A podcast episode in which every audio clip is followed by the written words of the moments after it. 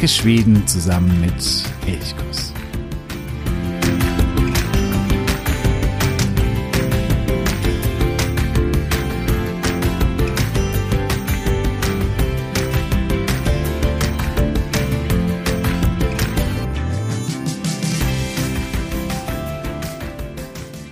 Hey Sam, ich begrüße dich zu einer weiteren Folge bei Elchkuss Schweden entdecken. Mein Name ist Jo und ich freue mich, dass du auch heute wieder dabei bist. Bereits seit mehreren Wochen sind wir gemeinsam mit Nils Holgersson auf dem Weg durch Schweden, entdecken gemeinsam Schweden und wir waren bisher an vielen Orten, die ich absolut liebe in Schweden. Vor allen Dingen in den letzten Folgen, da waren wir in äh, Forlön, in Dalarna, dann in Uppland, in Uppsala, auch eine Stadt, die ich wahnsinnig toll finde. Aber heute kommen wir in eine Region, die ich mit einer der schönsten Regionen überhaupt in Schweden finde.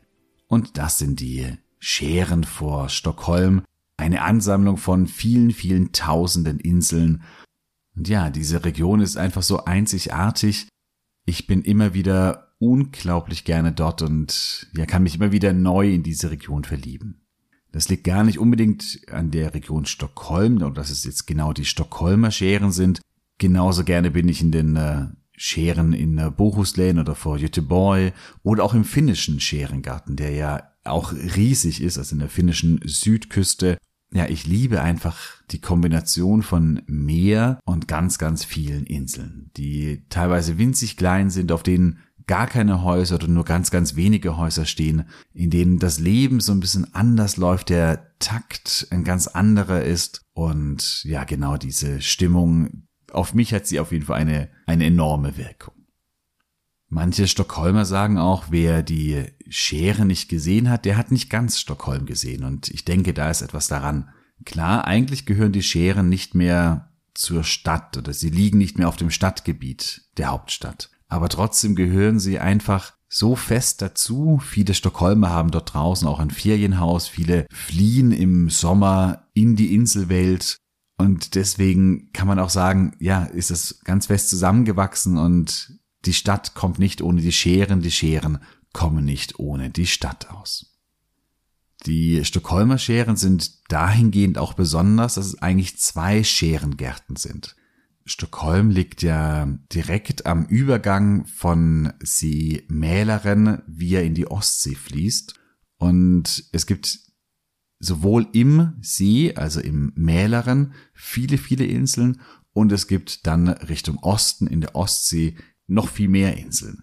Es gibt also einen inneren Scherengarten im Mälaren und es gibt einen äußeren Scherengarten, der im Meer liegt.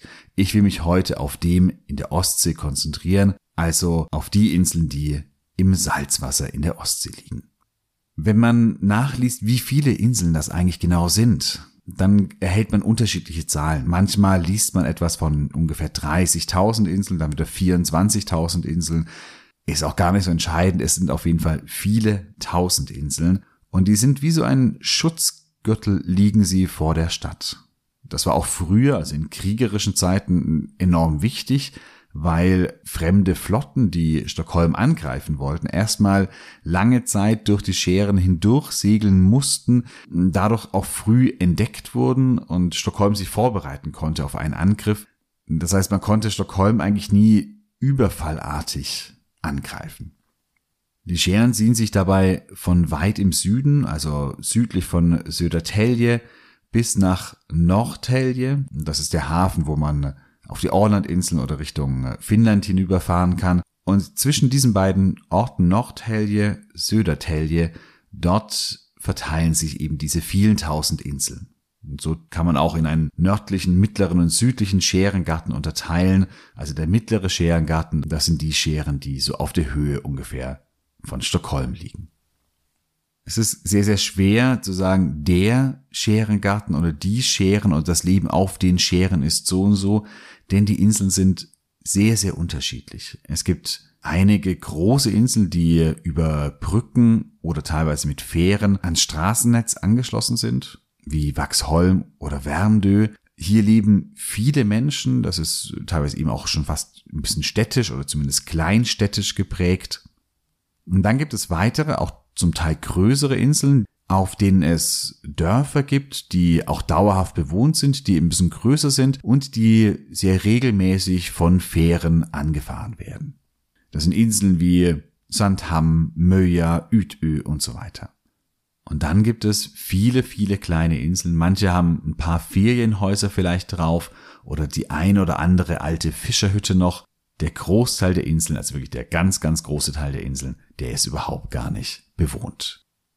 Auf den wenigen Inseln, die bewohnt sind, verteilen sich ungefähr 10.000 Häuser, die dauerhaft bewohnt sind und 50.000 Ferienhäuser.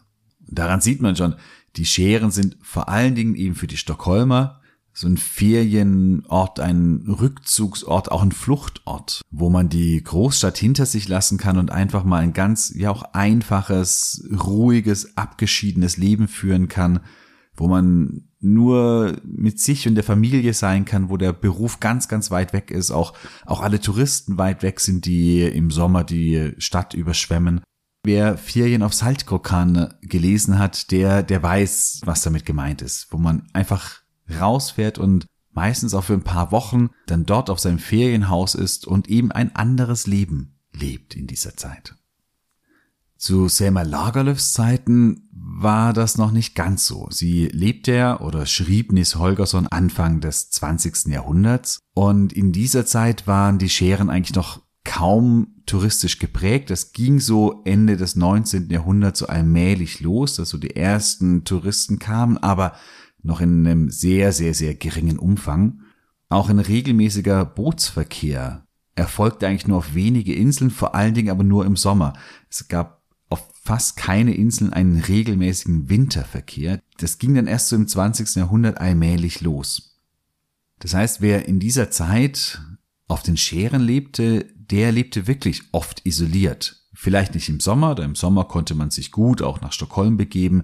Da fuhren schon damals einige Boote, aber wer im Herbst, Winter dort lebte, der war einsam. Und das war auch nicht ganz unproblematisch, denn wenn man zum Beispiel einen Arzt brauchte, konnte es durchaus umständlich sein, sich irgendwie von den äußeren Scheren, die ja viele Kilometer teilweise von der Hauptstadt entfernt liegen, sich irgendwie in die Stadt und damit zu einem Arzt zu begeben.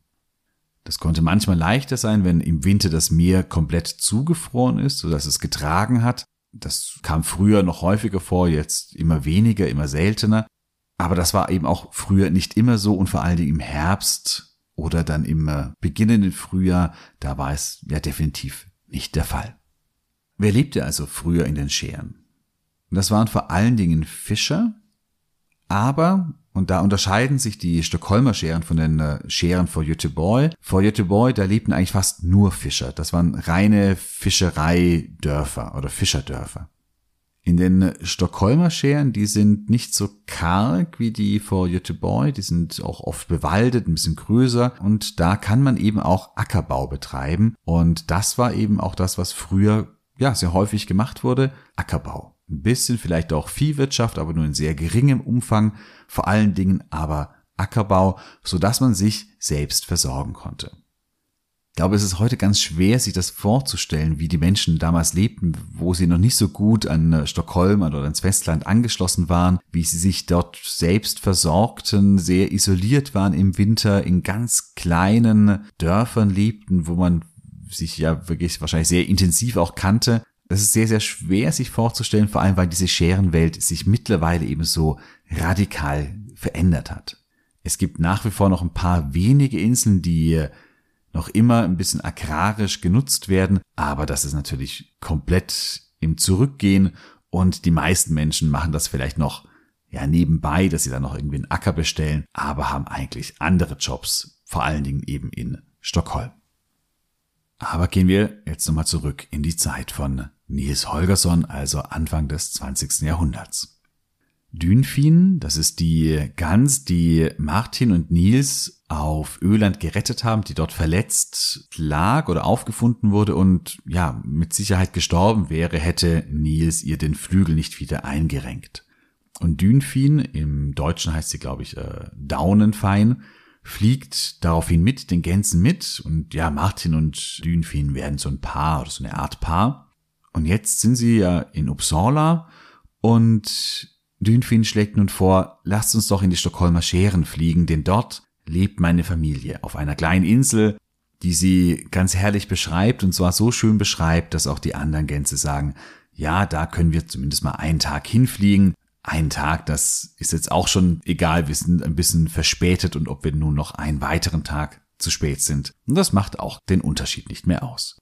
Also fliegen sie hinaus auf diese kleine Insel, auf der nur ein alter Fischer lebt und sonst niemand. Es kommt zu einem freudigen Wiedersehen, zumindest mit den Eltern. Dünfin hat auch zwei Schwestern und die freuen sich überhaupt gar nicht, ihre Schwester wiederzusehen, lebend wiederzusehen. Sie sind zwei sehr bösartige Schwestern, von Neid zerfressen, gönnen ihrer schöneren, hübscheren Schwester gar nichts. Es kommt auch heraus, also nur für den Leser kommt heraus, dass die beiden Schwestern hinter dem Unfall, den Dünfin auf Öland erlebt hat und wo sie sich ihren Flügel ausgerenkt hat, steckten. Das heißt, sie sind so bösartig, dass sie ihre Schwester sogar ja, den Tod wünschen. Und daran ändert sich auch jetzt nichts. Sie gönnen ihrer Schwester gar nichts, vor allen Dingen nicht diesen prächtigen weißen Gänserich Martin, den sie da sich geangelt hat.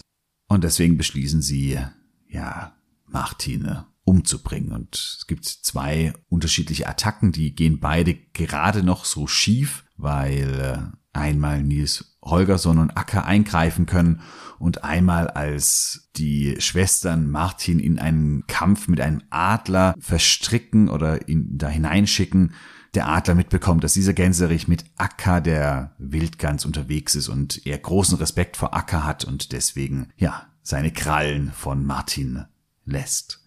Also diese Attacken haben nicht funktioniert. Als dann die Schar am nächsten Tag wieder aufbrechen möchte, mischt sich eine der Schwestern, die sehr ähnlich aussehen wie Dünfin, unter die Schar, während Dünfin in äh, dem Haus des Fischers eingesperrt wurde. Und sie will nun statt ihrer Schwester mitfliegen und sich Martin krallen für sich. Aber das fällt sehr, sehr schnell auf und die Schwester wird, ja, beschuldigt und beschimpft. Aber sie dreht nicht einfach um, sondern sie stürzt auf Martin zu im Flug, also sie sind schon mitten über dem Meer schnappt sich Nils, also mit dem Schnabel, und fliegt davon. Die Gänse natürlich hinterher, sie wollen Nils Holgersson retten, und dabei merken sie gar nicht, dass sie über ein Ruderboot fliegen von einem Jäger, der dort sitzt, und es tönt ein Schuss. Der Jäger trifft niemanden oder keine Gans, aber die Schwester von Dünfin ist so erschreckt von diesem Schuss, dass sie Nils Holgersson fallen lässt. Und Nils stürzt direkt neben dem Ruderboot ins Wasser, in die Ostsee, überlebt, aber der Jäger fischt ihn aus dem Wasser und nimmt ihn gefangen. Die Gänse versuchen zwar auf diesen Jäger irgendwie, äh, ja, um ihn herumzuschwirren, ihn zu belagern, so dass er Nies wieder herausgibt, auch andere Vögel, Möwen und was da noch so alles rumschwirrt, fliegen den ganzen Tag um seine kleine Hütte herum und versuchen irgendwie, dass er Nies wieder herausgibt, aber der Jäger sagt, oh, jetzt habe ich hier so einen kleinen Däumling, das ist ein ganz besonderer Schatz, den gebe ich nicht wieder her. Und so gerät Nils in Gefangenschaft eines Menschen. Und schuld daran sind die beiden bösartigen Schwestern von Dün Fine. Ja, und so endet der Ausflug in die Scheren eigentlich ja in einer der schönsten Regionen Schwedens für Nils und für die Gänse ziemlich traurig.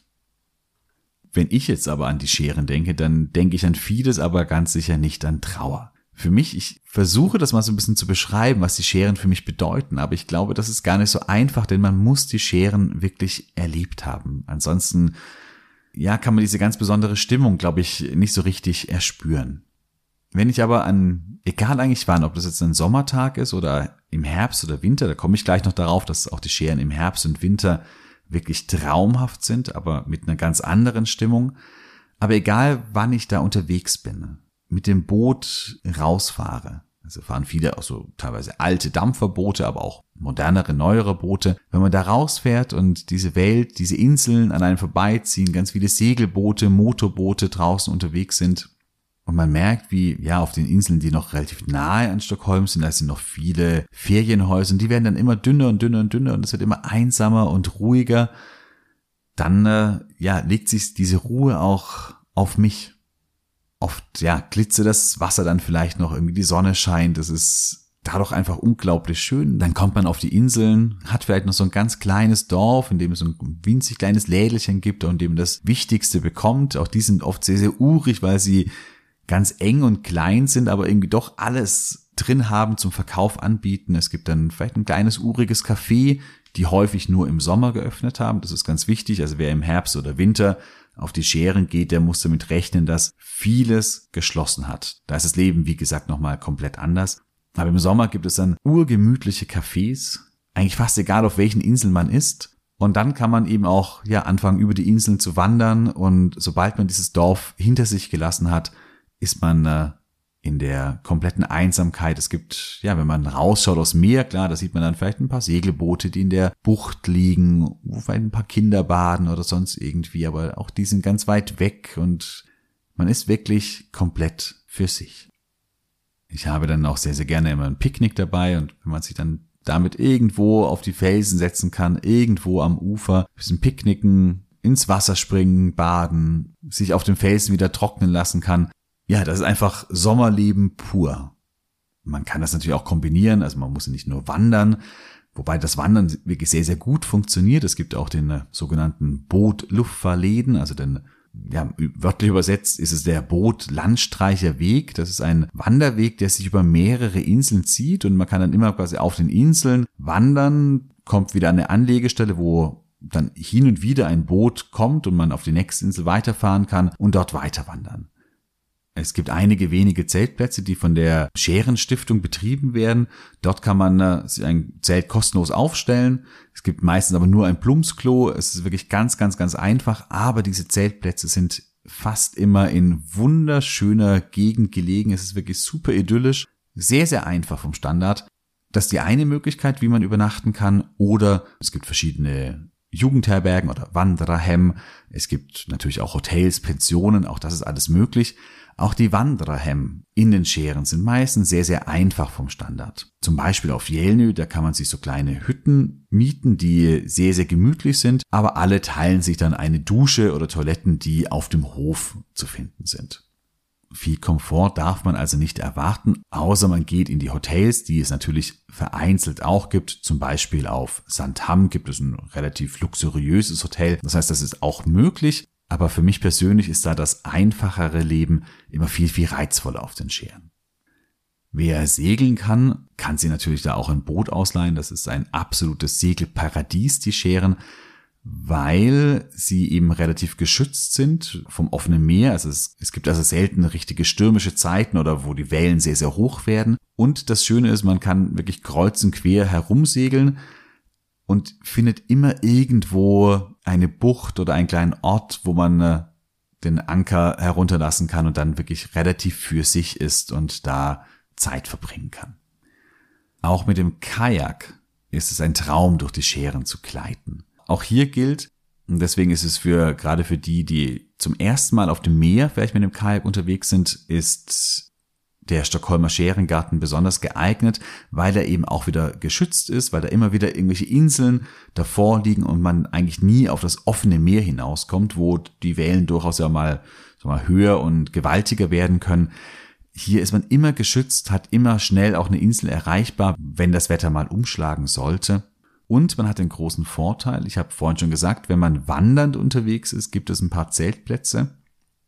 Man kann in Schweden natürlich rein theoretisch, es gibt das Jedermannsrecht, sein Zelt überall aufschlagen für eine Nacht, aber es darf nicht erkennbar auf Privatgrund sein und es darf nicht direkt in der Nähe eines Hauses sein.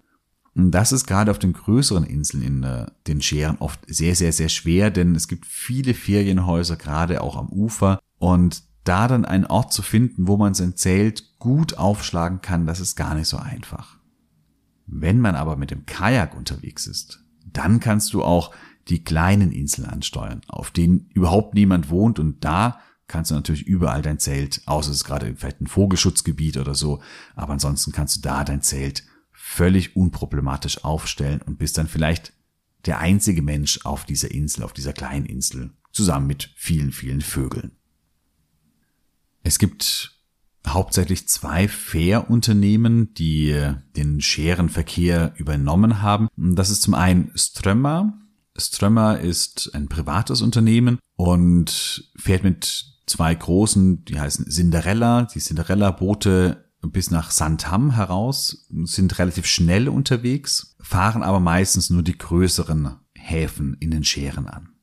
Strömmer bietet auch so Scherenkreuzfahrten, wo man dann oder so Garnelenkreuzfahrten, die sind durchaus schön, also das ist äh, nicht abzutun, wo man dann quasi einfach von Stockholm losfährt und ein bisschen durch die Scheren kreuzt, währenddessen zum Beispiel ein Garnelenbuffet hat und so einfach einen Abend ganz, ganz wunderschön und durchaus auch ja entspannt und mit ein bisschen Luxus genießen kann. Das andere Unternehmen ist Vaxholms Bolaget und Vaxholms Bolaget übernimmt sozusagen den, den Linienverkehr. Das heißt, Vaxholm Bolaget fährt regelmäßig auch die kleinen Inseln an, auch die teilweise ganz, ganz kleinen Inseln an. Da muss man dann, wenn man auf so einer kleinen Insel an der Anlegestelle steht, da gibt es so ein ja, so eine runde Scheibe, die muss man umstellen, das wird dann dort auch erklärt, damit der Kapitän weiß, ah, okay, hier wartet jemand, hier muss jemand aufgenommen werden. Ansonsten fährt er vielleicht vorbei und hält da gar nicht an dieser Anlegestelle an. Aber Waxholms belagert fährt, wie gesagt, sehr regelmäßig und hält an vielen Orten. Es gibt manche Boote, die fahren ein bisschen zügiger durch und dann gibt es andere Boote, die wirklich eine Insel nach der anderen abklappern und da zum Beispiel abends auf dem Weg zurück aufs Festland wieder alle Leute von den Inseln einsammeln. Dadurch können die Boote von Vaxholms belagert manchmal sehr, sehr lange unterwegs sein, aber es ist auch ein besonderes Erlebnis, weil man da wirklich lange, ja, rumtuckert und nochmal ganz besonders dieses Scheren-Idyll genießen kann. Ein paar Inseln möchte ich dir vielleicht nochmal jetzt genauer vorstellen, wenn du dann mal sagst, ich will da hinaus. Es gibt natürlich viele weitere, die genauso schön sind. Also es, schön sind wirklich alle Inseln. Für mich gibt es aber ein paar, die, ja, die so eine besondere Bedeutung für mich haben. Und das eine sind die Fjäderholmerna. Die Fjäderholmerna, die liegen direkt östlich von Djurgården, also sind noch fast im Stadtgebiet von Stockholm und auch innerhalb von ganz kurzer Zeit zu erreichen. Das heißt, wenn du mal auf die Scheren möchtest, aber nicht viel Zeit hast, vielleicht nur so einen halben Tag Zeit hast, dann fahr auf die Fjäderholmerna. Für alle anderen Inseln brauchst du eigentlich einen ganzen Tag. Die Fjäderholmerna sind eigentlich mehrere Inseln, wobei es hier eigentlich immer nur um die Stura Fjäderholmen geht, also die große der Inseln war früher militärisch genutzt. Heute gibt es da auf der Südseite der Insel so, einen kleinen, so ein kleines Handwerkerdorf, wo verschiedenes Handwerk selber produziert wird und auch direkt verkauft wird. Es gibt mit Röder Villan ein sehr, sehr gemütliches Café, wo man mitten zwischen den Felsen sitzen kann oder auch sich einfach irgendwo auf die Felsen setzen kann mit seinem Kaffee, in die Hängematte sich legen kann. Das ist wirklich da mit einem Buch und einem Kaffee zu sitzen, da kann man viele, viele, viele Stunden verbringen. Es gibt auch mit äh, Fjäderholmernas Krug ein sehr schönes Restaurant, wo man direkt am Wasser sitzt und isst. Und es gibt eine kleine Brauerei, wo Craftbeer gebraut wird, eine Mikrobrauerei. Hier werden auch Brauereiführungen angeboten. Das Bier ist sehr, sehr gut. Und das Schöne ist, wenn du da ein bisschen zu viel getrunken hast, das liegt direkt am Anlegesteg des Bootes. Das heißt, du musst dann einfach von der Brauerei mehr oder weniger direkt ins Boot zurück in die Stadt fallen. Als Hauptstadt der Scheren gilt häufig Waxholm. Waxholm liegt nördlich von Stockholm, auch auf einer eigenen Insel und ja, hatte so einen kleinstädtischen Charakter. Im Herbst und Winter auch sehr verlassen. Im Sommer ist es wirklich so eine ja, pulsierende Scherenstadt, würde ich jetzt mal sagen. Hier ist vielleicht auch das Kastell ganz besonders. Das liegt nochmal auf einer Extrainsel direkt vor Waxholm und dieses Kastell stammt aus dem 16. Jahrhundert und wurde damals als Verteidigungsanlage gebaut vor feindlichen Flotten. Hier wurde ein Teil von äh, Pippi Langstrumpf, also von Pippi auf Takatuka-Land gedreht, denn das ist die Seeräuber-Hochburg, wo die Seeräuber Pippis Vater gefangen halten. Das heißt, hier kann man auch hingehen, sich das alles anschauen, diese Festung, und man wird einige Orte wiedererkennen, die man aus dem Film kennt. Einer der großen Sehnsuchtsorte der Stockholmer ist sicherlich Sandham. Sandham ist eine der äußersten Scheren, also von da ist man schon fast auf dem offenen Meer dann Richtung Finnland hinüber. auf Sandham. Also eigentlich ist Sandham der Ort, die Insel heißt Sandöen. Und Sandham ist eben der kleine Ort im Norden der Insel. Ist ja eher ein Dorf, aber sehr, sehr urig. Also es gibt so ein altes Dorf mit roten Holzhäusern, die sehr eng zusammengebaut sind und da so zwischen den Häusern hindurch zu schlendern ist äh, sehr, sehr schön. Und es gibt eben auch hier im Sommer mehrere Cafés, Restaurants, wo man es sehr, sehr, sehr schön und lange aushalten kann. Vor allen Dingen auch im Süden der Insel gibt es große Sandstrände. Davon hat dann die Insel auch ihren Namen. Und hier ist auch ja ein perfektes Badeparadies. Santam hat sich aber auch sehr, sehr stark geändert. Also es ist mittlerweile eben, hat einen großen Sportboothafen, ist, äh, es gibt ein großes Hotel. Das heißt, hier kann man das ganze Jahr über hin und es hat so ein bisschen von seiner Ursprünglichkeit verloren. Es ist wunderschön dort, gar keine Frage, aber wer so ein bisschen dieses ursprüngliche Scherenleben, also wo vielleicht auch noch ein paar Bauernhöfe zu finden sind, wo es ein bisschen agrarisch noch genutzt ist, der wird auf Santam eher weniger fündig werden, der sollte eher nach Jelnö nach Möja, Svartsö oder Öja gehen. Vor allen Dingen Jelnö gilt so als eine der ursprünglichsten Inseln, wo eben noch einiges so ist, wie man sich das vielleicht auch vor 100 Jahren vorstellen konnte. Es wird noch einiges agrarisch genutzt. Jelnö, eine meiner Lieblingsinseln. Es gibt ein sehr, sehr schönes Wandrahem, da habe ich ja vorhin schon davon gesprochen. Und es gibt ein Café, auch das ist unglaublich schön, wo man draußen sitzt, unter den Bäumen. Äh, es wird im Sommer dort auch gegrillt, wo man gut essen kann und ja, dieses Café mit Restaurant, das ist einfach wunder wunderschön, hat aber eben auch nur im Sommer geöffnet.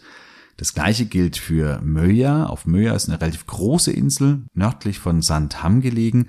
Hier gibt es mehrere ganz kleine Orte, zum Beispiel Berl. Und auch in Berg gibt es ein gutes Café mit kleinem Gasthaus, wo man auch hier sehr schön essen kann und danach, ja, ins Wasser springen kann, eine Runde baden kann. Äh, das kann man hier immer sehr, sehr gut verknüpfen. Und auch auf Svartsö, das ist eine Insel, die nördlich von Jelnö liegt, ist eine kleine Insel, da ist nicht so wahnsinnig viel los, aber mit dem Svartsö Krug gibt es ein unglaublich gutes Restaurant. Also hier, wenn du wirklich auch gut essen gehen möchtest, dann äh, fahre nach Svartsö. All diese Inseln, das habe ich jetzt schon ein paar Mal gesagt, sind auch im Herbst und Winter erreichbar. Aber die Cafés, die Restaurants haben dort meistens geschlossen. Das ist auf Sandham etwas anders. Das ist ein bisschen, ja, anders geprägt, weil hier auch mehr Menschen dauerhaft leben. Da ist zumindest so eine ganz kleine Basisstruktur oder Infrastruktur noch erhalten, auch im Winter. Bei den anderen Inseln, auf die kannst du trotzdem fahren, aber hier sollst du auf jeden Fall natürlich irgendwas mitnehmen, eigenes Essen mitnehmen, damit da das nicht problematisch wird. Wenn du im Winter in die Einsamkeit der Scheren gehst oder auch im Herbst, was zum Beispiel für Fotografen sehr reizvoll sein kann, dann nimm auf jeden Fall auch eine Taschenlampe mit. Denn ich habe vorhin schon gesagt, gerade bei diesen kleineren Bootsanlegestellen ist immer so eine Klappe, die man umlegen muss, damit der Kapitän sieht, dass hier jemand wartet. Im Winter oder im Herbst kann es schon sehr früh dunkel werden und wenn du dann da stehst und diese Klappe umlegst, dann sieht der Kapitän trotzdem gar nichts. Dann sollst du auch die anstrahlen mit der Taschenlampe und damit sozusagen Lichtsignale geben, damit du abgeholt wirst. Das heißt, hier wird es ein bisschen abenteuerlich. Ja, aber gerade im Winter wäre es nicht gut, auf den Scheren vergessen zu werden. Ja, da habe ich noch Öja genannt. Öja ist eine Insel ganz im Süden, also die absolut südlichste Schere im südlichen Stockholmer Scherengarten. Und hier steht ein großer Leuchtturm. Auch das ist eine Insel, die finde ich sehr, sehr schön ist. Dorthin kommst du aber weniger von Stockholm, weil der, der Weg sehr, sehr weit ist, sondern eher dann von Södertälje, dass du von dort dann äh, den Weg nach draußen suchst. Ich habe dir Vaxholmsbolaget, Strömma, also die beiden Fährunternehmen, alle in den Show Notes verlinkt. Ebenso auch diese Inseln, die ich dir jetzt gerade vorgestellt habe und die Kneipen oder die Restaurants, die es dort zu finden gibt. In den Stockholmer Scheren wurde auch eine Sportart erfunden, die heutzutage sich in Schweden schon große Beliebtheit erfreut und auch mittlerweile die Grenzen von Schweden überschritten hat und es gibt mittlerweile auch woanders Wettbewerbe und das ist Swim Run.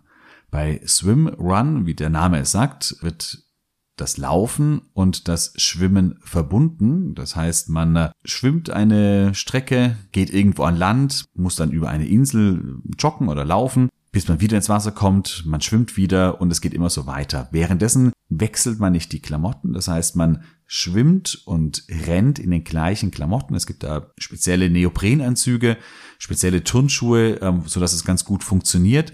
Und man macht das immer zu zweit, ist auch mit einem kleinen Band oder mit einer kleinen Schnur miteinander verknüpft. Das heißt, man muss wirklich gemeinsam ins Ziel kommen oder gemeinsam diesen äh, Lauf bewältigen. Der Ursprung dieses Wettbewerbes, die Geschichte des Ursprungs finde ich eigentlich sehr, sehr witzig, denn äh, Swimrun sicherlich eine der härtesten Wettbewerbe überhaupt, weil wenn man über viele Kilometer der Lauf in den Stockholmer Scheren, Ö til Ö heißt er, also von Insel zu Insel, ist 76 Kilometer lang. Das heißt, es ist schon eine ordentliche Strecke. Und wenn man das immer im Wechsel zwischen Schwimmen und Laufen macht, das ist also schon, ich habe es noch nie gemacht, aber ich glaube, es ist einfach wahnsinnig hart und ich habe unglaublichen Respekt vor diesen Menschen, die das bewältigen. Aber der Ursprung dieses harten Sports, der ist aus einer, ja, Wette, die in betrunkenen Zustand geschlossen wurde, entstanden. Und zwar war das im Jahr 2002, also noch nicht mal 20 Jahre her, als Anders Schmalm, der besitzt das Restaurant auf der Insel Utö und sein Kumpel Janne Lindberg, die saßen zusammen, haben getrunken und dann haben sie gesagt, dass sie saßen da in Utö in dem äh, Restaurant und dann haben sie gesagt, am nächsten Tag, da machen sie sich auf nach Santam und zwar nicht mit Boot, sondern irgendwie halt nur schwimmend und laufend. Und sie kommen da an unterschiedlichen Inseln vorbei, auf denen es auch Restaurants gibt. Und sie laufen immer in, laufen oder schwimmen immer in Zweierteams und das Team, das als Zweiter an einem Restaurant vorbeikommt, muss die Zeche des ersten Paares begleichen. Ja, und so haben sie sich aufgemacht und sind eben am nächsten Tag von Utö nach Santam geschwommen und gelaufen über viele verschiedene Inseln, haben immer wieder Stopp gemacht, eben an Restaurants. Sie haben für diesen Lauf 24 Stunden gebraucht. Also schon sehr, sehr lange und waren dann ja auch irgendwann mal so satt, weil sie einfach richtig gegessen haben auf diesen Inseln. Das heißt, der Unterschied zu dem sportlichen Wettbewerb, wie wir ihn heute kennen, ist durchaus noch groß gewesen. Sie haben das im nächsten Jahr wiederholt, weil es irgendwie so Spaß gemacht hat und so lustig war und das haben dann schon ein paar andere Menschen mitbekommen. Und 2006 wurden Anders Malm und Janne Lindberg eben gefragt, ob man daraus denn nicht irgendwie ein kommerzielles Rennen oder einen Wettlauf machen kann. Und so ist eben ja diese Sportart Swimrun entstanden und der Lauf heißt seitdem seit 2006 Ö till Ö von Insel zu Insel. Heute geht die Strecke von Sandham nach Utö, also Utö in dem dortigen Restaurant, das ist die Ziellinie. Das sind insgesamt, glaube ich, 74 oder 75 Kilometer, davon 65 Kilometer, die äh, man an Land verbringt, also wo gelaufen wird, und 9,5 Kilometer schwimmen. Verteilt wird das alles auf 24 Laufeinheiten und 23 Schwimmeinheiten. Das heißt, so oft muss man auch vom Schwimmen zum Joggen, von Wasser zu Land wechseln. Die Erfinder der Sportart 2002 haben, ja, wie gesagt, 24 Stunden gebraucht.